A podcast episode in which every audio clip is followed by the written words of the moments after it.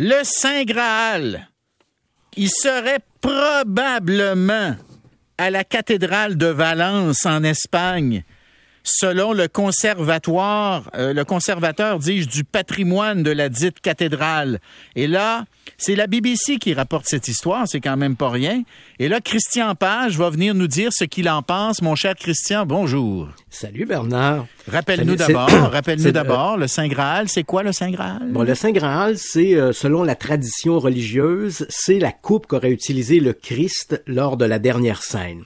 Hein, quand il dit euh, prenez, buvez, ceci est mon sang, donc la coupe que lui utilise, c'est cette coupe qu'on dit être le Saint Graal. Selon une tradition religieuse plus tardive, on raconte que la même coupe aurait servi à recueillir du sang du Christ en croix par Joseph d'Arimathie. Donc Joseph d'Arimathie, c'est cet homme riche qui va faire don de son tombeau pour qu'on puisse y placer Jésus avant le coucher du soleil. On raconte qu'au moment où le, légionnaire romain perce le flanc du Christ en croix, Joseph d'Arimathie, qui avait le Saint Graal, aurait récupéré du sang dans la coupe. Mais ça, c'est une tradition religieuse plus tardive. Donc on a deux événements qui sont associés à cette coupe, l'un qui fait partie de la tradition, l'autre qui est rapporté dans les évangiles.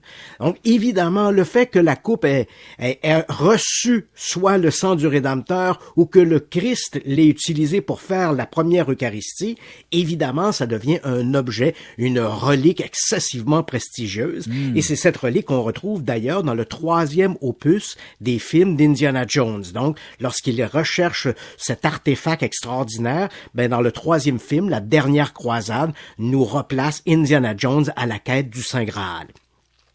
Ce qui me surprend, c'est bon, on a, on a cette nouvelle de la BBC, oh, le Saint Graal ou la Coupe du Christ serait à Valence. Mais écoute, Bernard, euh, j'ai consacré un chapitre dans mon livre sur les reliques saintes à propos de cette fameuse coupe-là. Je l'ai eu dans mes mains.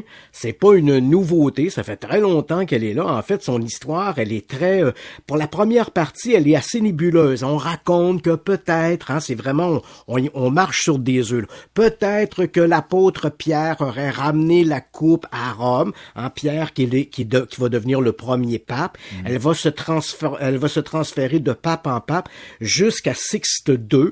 Et là, au moment où il va subir euh, les, répercussions de Rome, hein, l'empereur est contre le christianisme, on raconte que Sixte II l'aurait donné à son diacre, Saint, euh, Saint, Saint Laurent, qui l'aurait ramené, lui, en Espagne.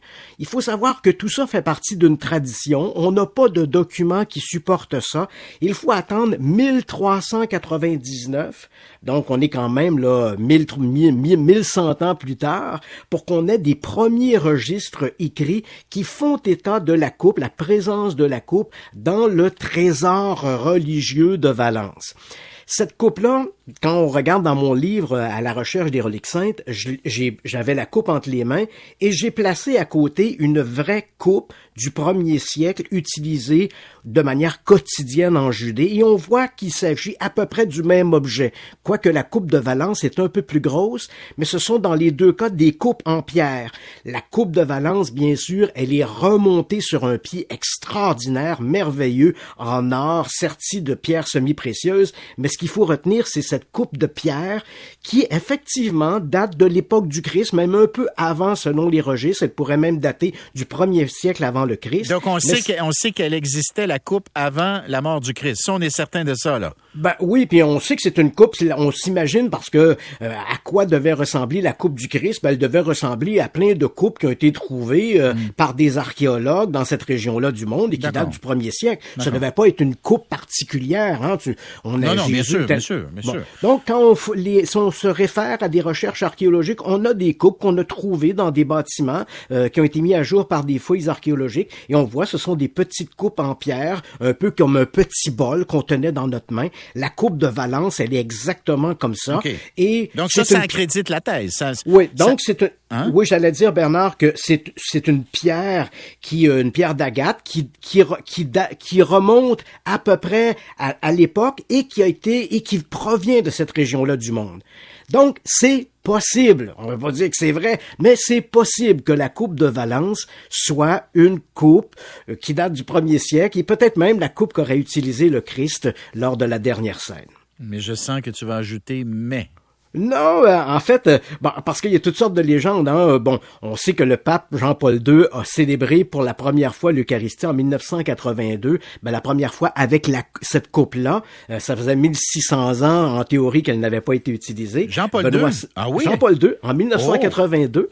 Et puis après ça, l'exploit a été refait par Benoît XVI en 2006. Lui aussi a utilisé le calice de Valence pour célébrer l'Eucharistie. Toi, tu l'as tenu dans tes mains? Oui, quand Mais tu n'as pas bu. Tu n'as non, pas... non. On, on, ne t'a pas permis de. Tu n'as pas, tu n'as pas euh, pu, euh, comment dire, euh, euh, consommer le précieux liquide. Là. Non, non, on m'a permis de la, de la manipuler, de la mettre devant moi et de mettre cet autre petit, euh, cet autre bol juste à côté pour qu'on puisse comparer et voir qu'il s'agit à peu près du même genre d'objet. Mais Saint Graal ou pas, là, si tu me permets, là, tu tenais quand même dans tes mains un objet qui avait 2000 ans. Là, c'est quand même pas rien là. Euh, c'est pas rien. Et, et, non seulement c'est pas rien, mais il faut savoir que qu'elle soit authentique ou non, c'est un objet qui fait l'objet d'une extraordinaire vénération. Hein. Les gens vont, comme je te dis, deux papes ont célébré au cours du, du dernier siècle l'Eucharistie avec cette coupe-là, et elle est, euh, lorsqu'elle est exhibée devant les fidèles une fois par mois ou quelque chose comme ça, ils sont des millions là à se déplacer pour voir la coupe. On peut quand même la voir dans la cathédrale de, de Valence elle aussi,